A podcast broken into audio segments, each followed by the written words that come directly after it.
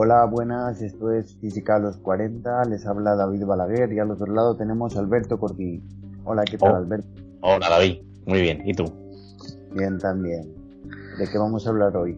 Pues soy del, del alfa decay o decaimiento alfa o desintegración alfa, ¿no? Eh, Integración alfa, sí. eso, eh, porque decaimiento suena como que tengo la depre. Y aunque es, es muy, es un, ¿cómo se dice en inglés? Un false friend de estos. eh, como que lo, aunque no sé si existe la palabra decaimiento, eh, habría, que buscarla. A lo mejor pues la, aunque yo la he oído, eh, en física, pero bueno, no es lo correcto, eh, lo correcto es desintegración. Eh, aunque en los ingleses también tienen disintegration, ¿no? Pero bueno, decay es, es que decay es eso, es como que decae, ¿no? pero no sé si existe el sustantivo decaimiento. Muy bien, pues nada. Bueno, si, si quieres, hago, digo una, pincelada histórica rápida y luego entramos ya a la parte más física. Y yo creo que, lo, lo- bueno, luego iré diciendo alguna cosita más, pero sí que me gustaría empezar diciendo que eh, así como otras, eh, yo qué sé, pues la relatividad tiene un padre, ¿no? Que es Einstein, ¿no? Eh, eh, la mecánica cuántica también tiene una serie de padres. Einstein también es uno de ellos, aunque, aunque bueno, eh, no es de los principales.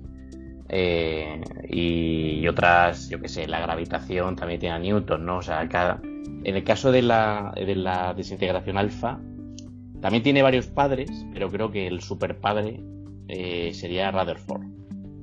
Creo que estás de acuerdo conmigo, ¿vale?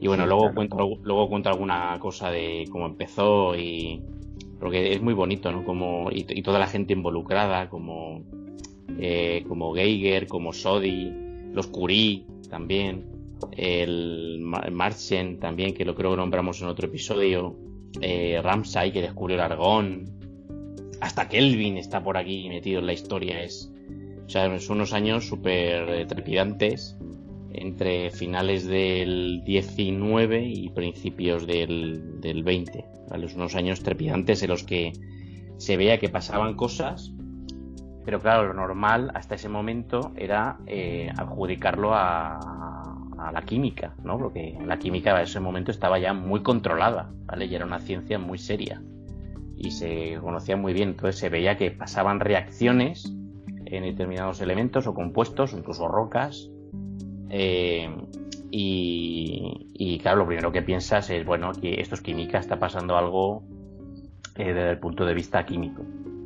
Pero eh, gracias a la tenacidad se fue viendo que no, que aquí había, lo que había aquí era transmutación. ¿Vale? Bueno, luego sigo un poquito más con la historia. ¿Y tú? Cuenta, ¿Qué nos cuentas? Pues efectivamente, digamos que se descubrieron tres tipos de radiactividad, ¿verdad? Y se llamaron alfa, beta y gamma, con el alfabeto griego. Eh, y bueno, eh, simplemente eran incógnitas. Lo Sí, que sí. se sabía es que de las tres desintegraciones, de los tres tipos de desintegración, la alfa era la de menos la menos penetrante. Pero que también podía producir ionización. Eh, por cierto, perdona, ahora, antes de que se me olvide, ahora que has nombrado la beta, que, eh, tengo aquí en este librito de historia de la ciencia de, de Thomas Crump, ¿vale? Que siempre me preguntas, ahora te lo digo ya, se llama Thomas Crump, A Brief History of Science, ¿vale? Thomas Crump, eh, la, la Crump como C-R-U-M-P.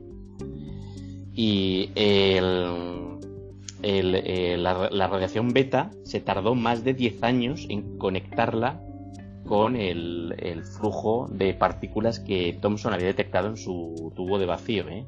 O sea, se tardó 10 años en verificar que era lo mismo, que se debía, que era, de, que, que era de, debido a la misma naturaleza. ¿Y por qué se, por qué se tardó tanto?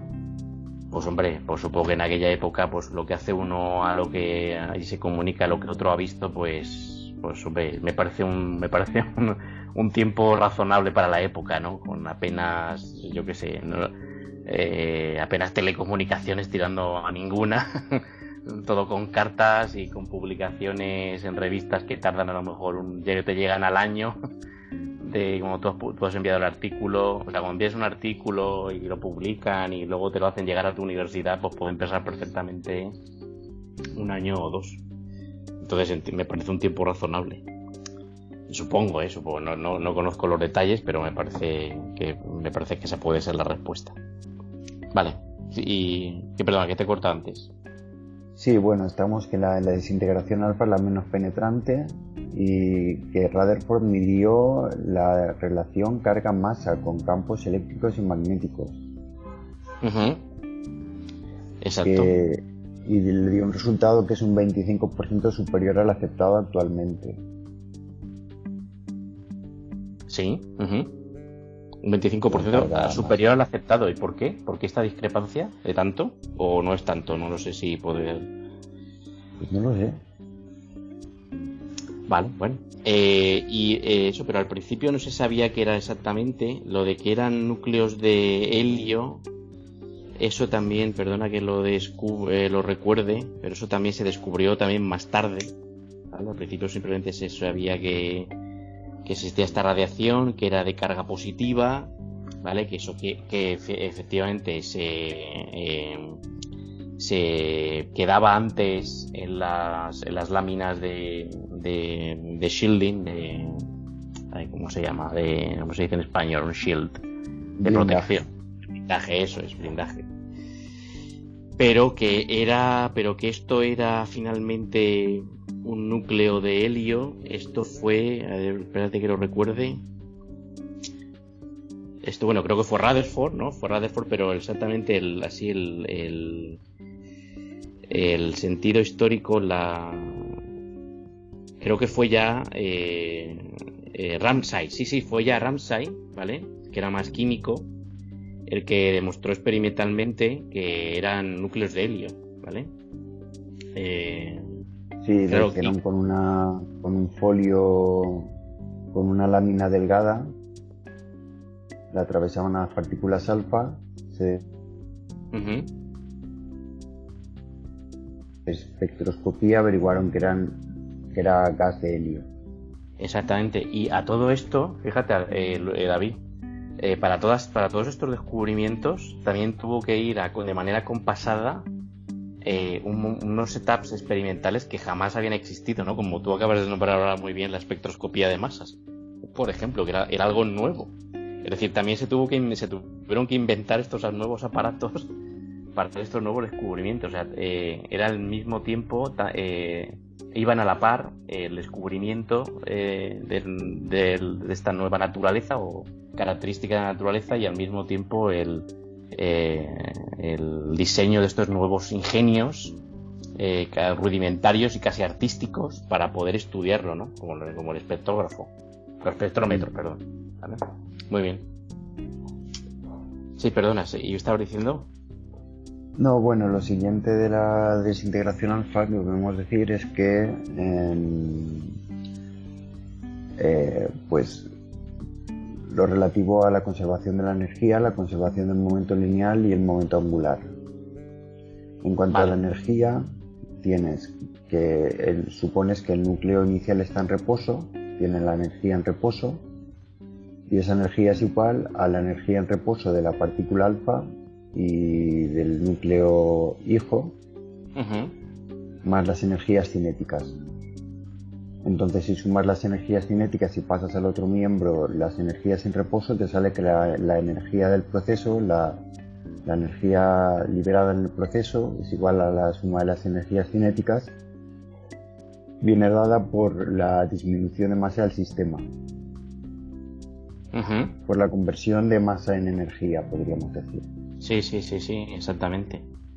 Además, esa fue una de las cosas que, también llamaba la atención eh, desde el punto de vista experimental a, toda esta gente, ¿no? A Rutherford, eh, Sodi, Ramsay, que, que la energía que se detectaba por calor era brutal, ¿no? Y claro, que les chocaba muchísimo porque esto no tenía, eh, no tenía parangón en la química, ¿vale? Se, estaba, se veía, se notaba muchísimo más calor que era y no se conocía ninguna reacción química hasta ese momento que pudiera producir tanto calor salvo en cantidades grandísimas y reacciones muy, muy explosivas, literalmente.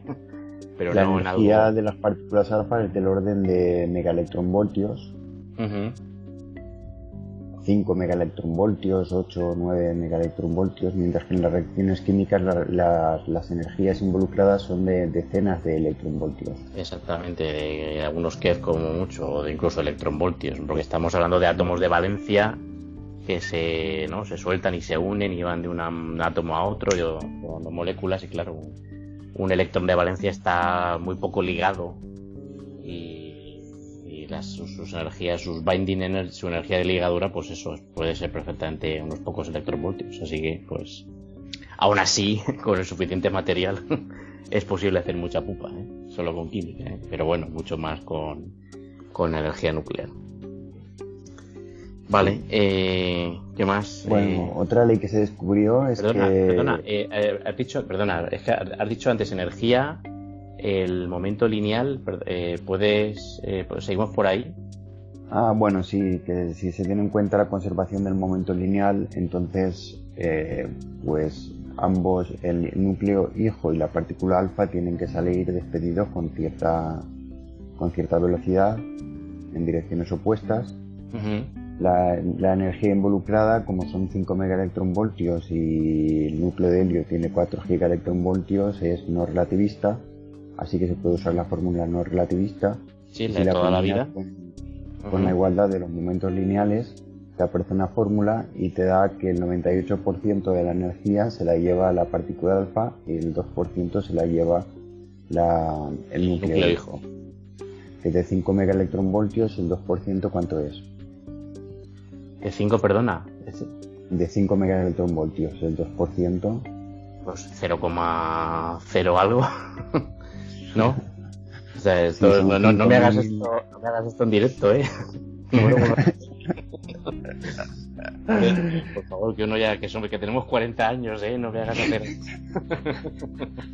eh, eh, esto, es una trampa, esto para los oyentes es una, es una de las famosas trampas de David.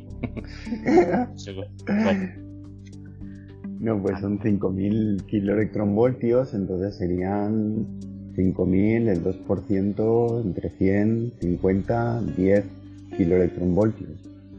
No, 100 kiloelectronvoltios. Energía suficiente para escapar de la red cristalina, para romper los enlaces químicos y, convertirse en ionización también, exactamente. O sea, ionización. Sí. De hecho, eso era lo que se veía eh, cuando se ponía, llamaba, eh, la, radioactividad se vio, o sea, eh, llama la atención porque eh, se ponía gas en torno a una sustancia radioactiva y se veía que el propio gas se ionizaba. Y supongo que se puede detectar su ionización porque se veía su interacción con campos eléctricos y tal, ¿no? Pero así, así empezó, por, la, por la ionización que causaba en los gases eh, circundantes. Y, sí, sí, perdona. Eh, ¿Y el momento angular? Bueno, el momento angular hablamos después. Ok, vale. Primero hay que decir que hay una relación entre la energía liberada y el periodo de semidesintegración. Cuanto mayor es la energía liberada, mm, menor es el periodo de semidesintegración y hay una gran diferencia en órdenes de magnitud. Cuando la energía liberada eh, cambia en un factor 2, el periodo de desintegración puede cambiar en un factor de 10 a la 20. Vale, o sea, hay, una, relación entre la energía liberada y el periodo, y el periodo de semidesintegración, ¿sí? sí, ese, fue, un descubrimiento experimental de Geiger y Nuttall. Y se llama ah, ley de Geiger y Nuttall. Vale, vale. Muy interesante. Eh, sí, sí, sí, o sea, pero eso es, es pero bueno, digo, es una eh, es, una, es una relación, eso es, más, será sobre todo una ecuación fenomenológica, ¿no? Porque no creo que sea, o sea, tenemos un montón de resultados experimentales y más o menos se puede hacer una, una función que los ajuste, ¿no? Entiendo que no tiene que ser un resultado, no sé si la teoría puede, bueno, la teoría podría aproximar esto, pero sí, la cosa es que la mecánica cuántica es uno de los triunfos de la mecánica cuántica. Ah, sí, el, el poder reproducir la, la función de y Y ahora viene el modelo de. Sí, perdona, David, decía que la, que la que el hecho de que la mecánica cuántica pueda reproducir los experimentos de y Mutal es uno de los éxitos de la mecánica cuántica. Sí, porque, bueno, aparte explica, porque la, teoría del modelo explica por qué sucede la desintegración alfa, pero luego te da también la relación exacta entre la energía liberada y el periodo de desintegración. Ok. y cuantitativamente lo explica la ley de Geiger. Perfecto. O sea, su, ley es experimental, pero luego eh, de manera teórica se puede volver a comprobar, ¿vale? Eh, por cierto, perdón, antes de que se me olvide, eh, la, noción de periodo de semidesintegración fue, fue corroborada y vista y descrita inicialmente por Sodi, ¿vale? que vio, pues esto del... que cuando ponen una gráfica eh, haciendo gráficas, pues se veía esto del, de la vida media, ¿no? El que salía, que le salía eh, que la radioactividad disminuía eh, conforme a la mitad de su nivel original, ¿vale? O sea, es algo que vio Sodi por primera vez. Perdona, decías, David. No, lo siguiente es explicar el modelo teórico de la desintegración alfa. O sea, pasamos ya a la chicha. Muy bien. Sí, pasamos a la chicha. Lo que hay es, bueno, hay que, hay que explicar primero que no sucede la o sea, ¿por qué hay una desintegración alfa? Porque son las partículas alfa las que son emitidas y no, por ejemplo, protones de deuterones o núcleos de litio, sí. o núcleos de berilio o núcleos de carbono. ¿Por qué? Hay que, pues porque la energía liberada es negativa, en, eh, o sea, son reacciones endógenas endoenergéticas, perdón. O sea, en la única. Vale, vale. O sea, en el caso de no ser un alfa, eh, tenemos en la relación es endo, endoenergética. Y en el caso de un alfa es exoenergética. Se libera energía. Y eso, es, porque la partícula alfa es un sistema muy ligado. Son dos protones con dos neutrones que están formando singletes de spin. Eh, y bueno, pues es un, su, masa total es muy inferior a la suma de las masas de los constituyentes y es un... Vale, vale. O sea, es un sistema muy ligado, muy estable y, cuya energía eh, total es menor que la energía de los constituyentes por separado. Vale, muy bien. Que eso no ocurre, por ejemplo, en el caso de un deuterio. No, ¿no? Pregunto, no sé, pregunta ingenua. Bueno, el deuterio, buena pregunta. A ver, el deuterio. Eh, sí, o en un titrio, ¿no? ¿Por qué no emite un, titrio? El átomo de titrio no tiene también sus. Eh, no tiene también una energía de conjunto menor que, la de sus constituyentes por separado, el, el protonio sí, todos, todos lo tienen, todos, eh, todos cumplen esa condición, pero la cuestión es que la partícula alfa es el sistema más ligado de todos. Vale el más ligado de todos. Por eso es el preferente. Muy bien. Sí, es el preferente. Vale, entonces eso, pero tenemos la, la partícula alfa, ¿no? yo creo que el modelo que se suele utilizar es como, eh, como que la partícula alfa está dentro del, núcleo, está como formada ya, pero no puede escapar. Preformada, ¿no? Sí, está preformada, pero no puede escapar porque por las fuerzas, por las fuerzas nucleares que la retienen, ¿no? pero que pero, pero que por la fuerza colombiana repulsiva y tienes un potencial creciente que luego se hunde en un pozo de potencial, ese es el modelo más sencillo, más simple. Entonces, digamos que en los núcleos pesados eh, sucede la desintegración alfa porque la repulsión colombiana crece con z al cuadrado mientras que la atracción nuclear crece con el número másico. Ok. Ahora bien, el potencial es positivo, o sea, es creciente. Y tienes un pozo de potencial nuclear. Entonces hay una barrera de potencial. La partícula alfa tiene una energía de positiva de 5 megaelectronvoltios en un pozo de potencial de unos 35 megaelectronvoltios y tiene que atravesar una barrera de potencial. Una vez la atraviesa, ya actúa solamente la repulsión colombiana.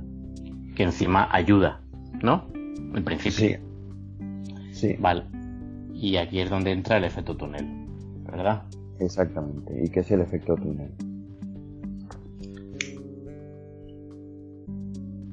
La probabilidad. túnel el efecto túnel es un efecto puramente cuántico. En la mecánica clásica sería imposible que una partícula alfa atravesara esa barrera de potencial porque su energía es menor a la potencial. Es como si una pelota de tenis al rebotar eh, subiera a una altura superior a la, a la altura de, la que fue lanzada. Sí, sí, sí. Una violación de la energía, ¿no? Una violación de. Exactamente, es una violación, exactamente, es una violación del principio de conservación de la energía. Pero que el principio de incertidumbre permite, ¿no? Si es durante un tiempo muy pequeño.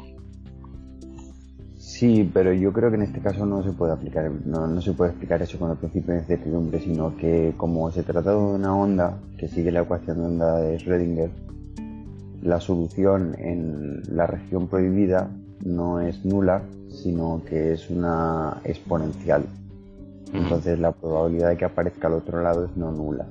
Exactamente. Es una onda de probabilidad, o sea, la partícula alfa la tratamos como una onda de probabilidad y su solución tan incluso dentro de la barrera de potencial es no nula y fuera tampoco eh, tiene tiene una porción no nula y por lo tanto pues puede escapar sí ese es el modelo más sencillo de la de la radiación alfa y eh, pues por qué hay átomos que tienen más eh, eh, es porque hay isótopos que son más propensos a emitir eh, partículas alfa.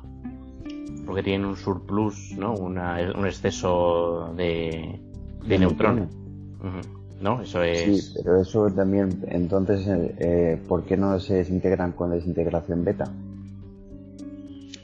Sí, también es buena pregunta.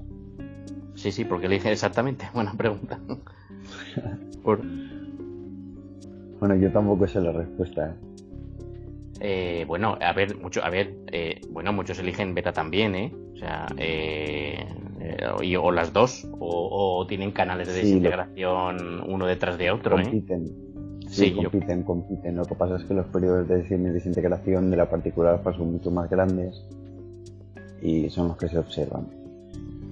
Pueden que son mucho más grandes, quiere decir, grandes quiere decir espaciados en el tiempo o en el o o cortos en el de tiempos más largos. Sí, más largos, a años, etcétera. Sí, pero compiten y en algunos casos puede que la desintegración beta eclipse a la desintegración alfa. Sí, eso o simplemente o, se, tenga varios canales, ¿no? Eh, alfa por un lado, luego beta, luego un estado excitado que se desexcita con gamma, etcétera, etcétera. Pero bueno, pero bueno, dentro de eso, de, las tres, pues la alfa es, eso es interesante porque es, es, es exoenergética, como has dicho, libera energía y esos núcleos de helio, eh, fue, de la, fue la primera que se observó y casi se entendió primero porque la beta está, bueno, hasta que no se supo que era, que coincidía con el, con los electrones que había descubierto o caracterizado Thomson, eh, no se entendió plenamente.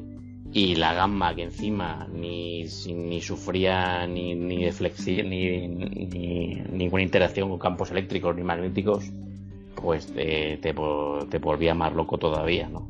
Porque se veía que dejaba un rastro en las, en las, en los, en las láminas fotográficas, pero no podías hacer nada, no podías estudiar de ninguna manera. Por lo menos con la beta y con la alfa eh, podías, eh, con imanes y campos eléctricos, hacer espectrometría, ¿no? Hacer algo, ¿no? Intentar sacar algo, pero con la gamma no.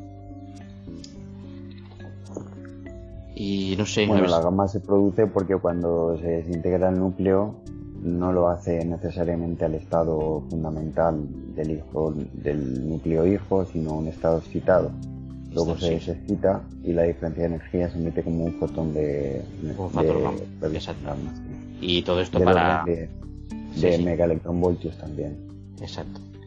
Y nada, eh, se conocen los canales de gamma para un montón de isótopos. Hay gente que se dedica a esto, ¿vale? Hay gente que se dedica a coger isótopos y y detectar sus rayos gamma y caracterizarlos y construir y reconstruir los canales de desintegración. Y vamos se tienen listas y bases de datos súper completas para todos para, para todos los elementos y bueno quería sí quería comentar aquí eh, para poder eh, Rutherford seguir experimentando claro en aquella época no se podía conseguir así material radiactivo tan fácilmente eh, Rutherford tuvo que pedir ayuda a los Curie, y los Curie le enviaron un paquete, como un paquete de Amazon, eh, le enviaron eh, un poco de, de, radio, ¿vale? para que él pudiera experimentar en Canadá. Se lo enviaron desde París. Pero perdona, y antes de. Así, ah, el, el que. El que primero dijo. Eh, el, que, el que primero se dio cuenta de que, de que de verdad se estaba produciendo una transmutación fue Sodi. En realidad no fue, no fue Rutherford. A Rutherford sí que puso todo su genio experimental. Pero el, quizás el que tuvo por, que tuvo los las agallas, ¿no? De decir, aquí, aquí, aquí estamos haciendo alquimia, ¿vale? Porque supongo que cada época también tiene sus sus razones, sus, sus razones, como no sé cómo expresarlo, sus como sus... Eh, ay, no me sale la palabra, sus demonios. Es decir, eh, la alquimia, en este momento la física se quería separar plenamente de la química, ¿no? Se quería separar claramente de la alquimia, no quería caer en brujerías, ni en magias, ni nada, ¿no? Entonces, el proponer que aquí, que aquí de verdad se estaba dando un poco de alquimia, porque la, transmutación se puede considerar un poco así, fue Sodi, ¿no? Que fue su discípulo, en la McGill, que fue el que dijo que lo que le estaba pasando en este caso al torio, que también era otro elemento que estaban, que estaban, que estaban trabajando, eh, se, había, se estaba transmutando en argón, ¿vale? Que casualmente el argón se acababa de descubrir hace poquito tiempo, hacía poquito tiempo también. O sea, era un gas que ahora pues no es muy natural, pero que hace poco que, que no es, que, hacía, tiempo que hacía poquito tiempo que se había descubierto, ¿no? Y decir que había habido un cambio de, elemento eh, como en la alquimia, pues hombre, requería bastante valentía, ¿no? Eso fue, eso lo dijo por primera vez eh, Sodi, el discípulo de de este de Rutherford. Y otra cosa sí que, he escuchado antes es que el todo el helio, en realidad, el helio que está, el helio que gastamos nosotros eh, para todo, ¿vale? Para hacer los superconductores, para el, LHC, incluso para llenar los globos de los niños en los parques, todo viene de la radiación. O sea, el, helio que encontramos, ese que sacamos, lo sacamos de minas, de las minas. O sea, es helio que está en, el, en la Tierra, en forma gaseosa, y lo, sacamos minando la Tierra. Y lo sacamos eh, haciendo agujeros en la Tierra. ¿Vale? O, o destilándolo del pop del que hay en el aire pero todo el helio que tenemos en la Tierra hoy en día viene de la desintegración alfa. O sea, todo, todo. Y en principio es un recurso que también, pues hombre, de momento no nos falta, pero que también se puede agotar, porque no, no el helio que hay en la Tierra es el que hay ahora, ¿no? En algún momento, pues hombre, si seguimos esquilmándola y sacando helio, pues al final nos quedaremos sin helio a pesar de los trillones y trillones de toneladas de helio que pueda haber en el Sol. Pero claro, no podemos ir al Sol y meter una cuchara y sacar helio. eso también me ha llamado la atención, ¿eh? que todo el helio, incluso el de los globos de Doraemon, viene de la desintegración alfa. Interesante. Y no sé, ¿ves algo más por tu parte? O a ver si encuentro, tengo bueno, hay que decir que también se puede emitir, también puede emitir el núcleo, eh, núcleos de berilio y de carbono. Ah, sí. Es decir, en una desintegración, o sea, podemos ir a más. ¿no? es más improbable. Vale, o sea, sí, sí se puede emitir berilio y carbono. Vale. Berilio y carbono, sí, carbono 12 o carbono, sí, carbono 12. Eh, lo que sucede es que eh, queda eclipsado también por la, por la desintegración alfa y aunque ha habido experimentos que sí lo han detectado. Vale, vale, o sea, es posible, ¿no? existe, existe ese canal de desintegración, pero bueno, debe ser... Vale. Pero parece que no existe la misma facilidad para que el, núcleo de carbono de berilio esté preformado en el núcleo. No es que esté preformado, sino que funciona como si lo estuviera. ¿Qué quiere decir? ¿Puedes explicar un poco más? Quiere decir que no está preformado. Pues que no, es que esté preformado, pero es que eh, se comporta como si estuviera preformado. El modelo supone que está preformado. Ah, vale, vale, pero no está preformado. No. ¿Y cómo se acaba formando? Esa es muy eh, buena pregunta. Que no tiene la respuesta todavía, ¿no? Entiendo que no, ¿vale? Es, un modelo más. bueno, de todas formas, el modelo de.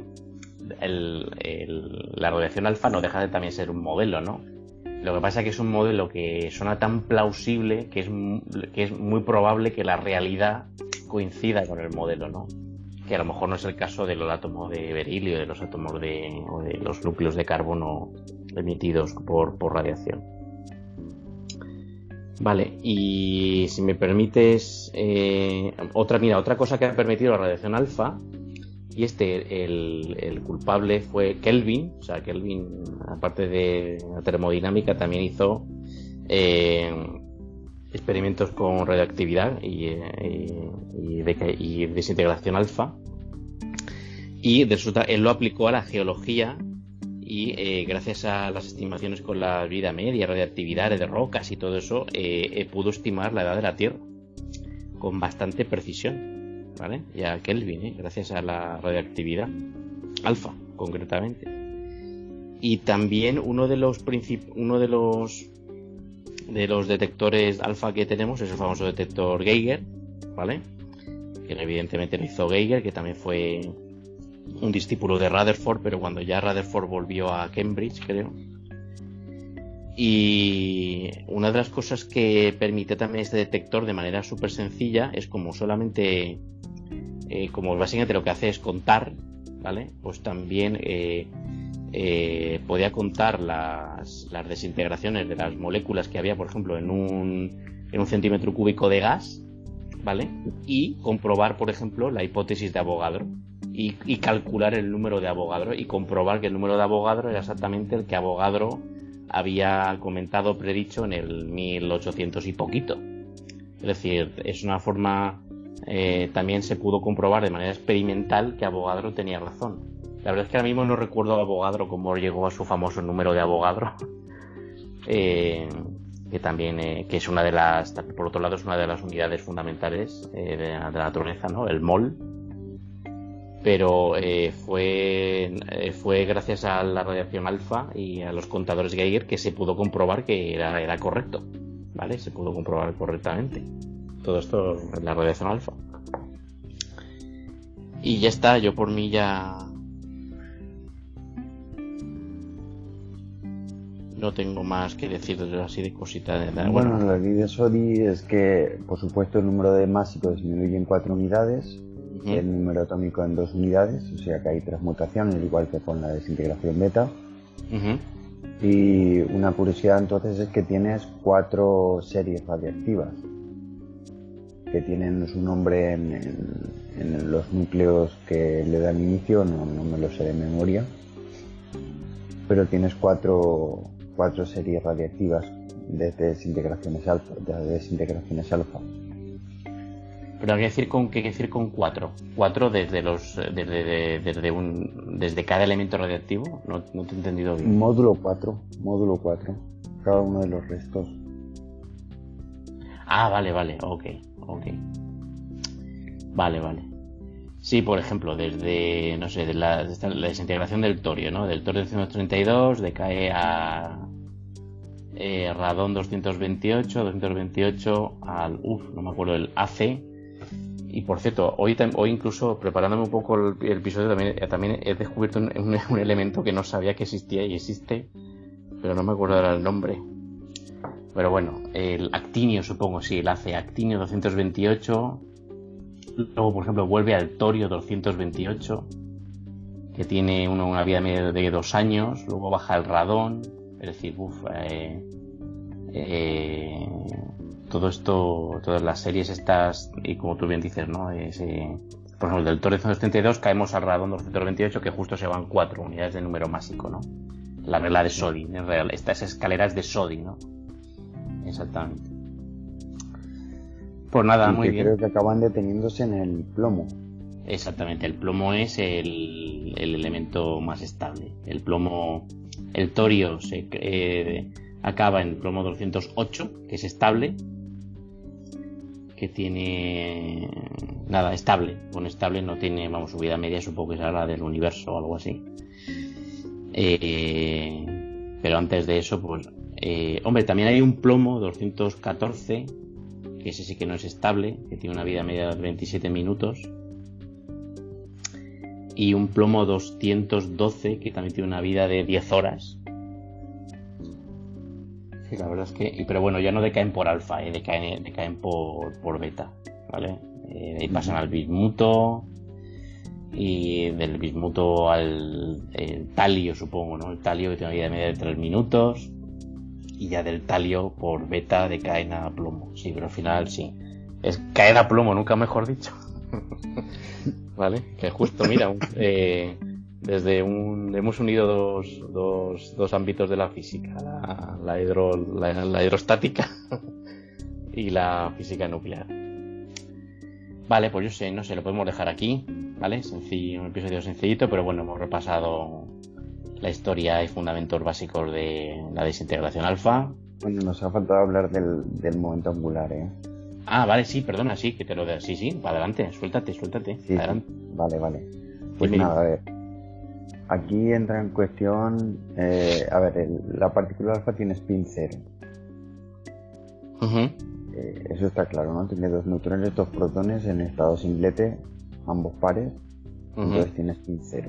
Entonces el momento angular orbital, o sea, la partícula alfa es emitida con un momento angular orbital, que es la diferencia de los momentos angulares, mm, o de los spines, mejor dicho, de los núcleos padre e hijo y los momentos angulares en mecánica cuántica pues se suman de una forma muy extraña y los resultados van desde la diferencia en valor absoluto hasta la suma. Ok. Vale. Em, para averiguar con qué canal, para averiguar eh, cuál es el o sea, cuando tienes una barrera de potencial, cuando tienes un momento angular orbital, la barrera de potencial aumenta, porque hay un potencial centrífugo. Sí, un potencial centrífugo. Entonces eso influye en la intensidad de la, de la desintegración. Vaya. ¿Estás? Sí, sí, sí, sí, sí, perfecto, perfecto, sí, sí. O sea, el momento angular también influye tan, tan severamente en la desintegración. Sí, sí, sí, sí. Eh, entonces, por eso cuando decae a los estados excitados, los estados excitados van teniendo, conforme aumenta el, el spin del estado excitado, una intensidad inferior debido a, esa, a ese aumento de la barrera de potencial por el potencial centrífugo. Ok. Bien. Ahora, otra forma de averiguar cuál ha sido el canal de desintegración es por su distribución angular, porque la función de onda de la partícula alfa o sigue o viene dada por los armónicos esféricos. Uf, ¿cuánto tiempo sin oírlos? Nuestros amigos. Sí. Sí, sí. Ya hablamos de ellos cuando hablamos del átomo de hidrógeno y de los orbitales y esas formas extrañas que tienen en forma de lóbulos. Es verdad, exactamente. Sí, sí, sí. sí. Ahí es donde entraban. Simplemente Son simplemente polinomios en cosenos, en senos y cosenos. Vale, pues otra cuestión está en la paridad. Eh, los armónicos esféricos, cuando se cambian las coordenadas de signo, o sea, se hace una transformación de paridad, cambian de signo eh, según el momento angular orbital, o sea, la paridad viene dada por menos 1 elevado al momento angular. Ya. Entonces, eso da una regla de selección, porque si es par el momento angular, entonces eh, tiene que haber una. No, tiene que haber cambio de paridad. Sí, no tiene que haber un cambio de paridad. ¿Cómo? Perdona, es que no tiene que haber un cambio de paridad. Decías. Decías que no tiene que haber un cambio de paridad. Paridad cuando el momento angular es impar. Y eso te da reglas de selección. Ok. No puede suceder, por ejemplo, que vaya, se desintegre de un estado de spin 0 a un estado de spin 1 con paridad positiva. Ok. Porque el momento angular sería impar, y entonces tiene que haber un cambio de paridad y ahí no lo hay. Entonces está excluida, está totalmente, absolutamente prohibida esa, esa integración. Y bueno, eso en cuanto al momento angular. Luego está ya como último asunto el de la espectroscopía alfa y de cómo se usa la espectroscopía alfa para clasificar los estados excitados de los núcleos. Sí, sí, eh, adelante. Nada, se miden las energías de las partículas alfas emitidas y hay que restarle a la energía de, entre los estados fundamentales pues la energía del estado excitado.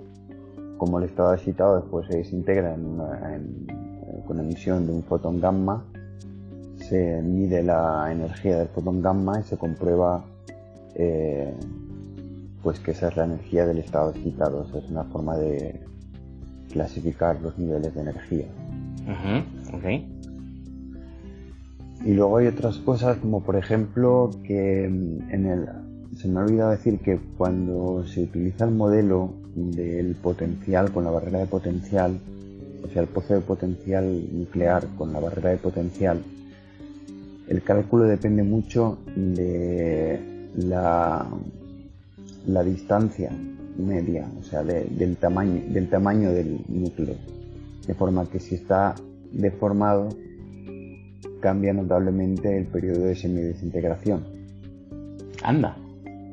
O sea, en isótopos en los que el núcleo esté como abombado, ¿no? Que hay modelos de núcleos que está como en un como de pelota de rugby. Eh, sí, se llaman Prolate y el otro no me acuerdo cómo se llamaba. Oblate, ¿no? Eh, Oblato y Prolato, Oblate, exacto. Según que, según que esté deformado por los polos o por el, por el ecuador. Sí. Entonces, eh, se hace lo contrario, o sea, se utiliza la medida del periodo de desintegración para estudiar la forma de los núcleos.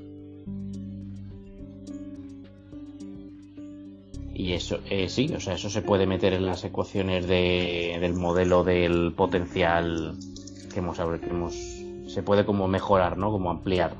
Sí, Sí, ya tendrías que hacer un cálculo con un núcleo deformado. sí, sí, Pero bueno, es una casi es como una casi es como un estudio de perturbativo, ¿no? Como una Sí, o sea, la idea es que es muy sensible al, tamaño de la barrera de potencial, el periodo de desintegración.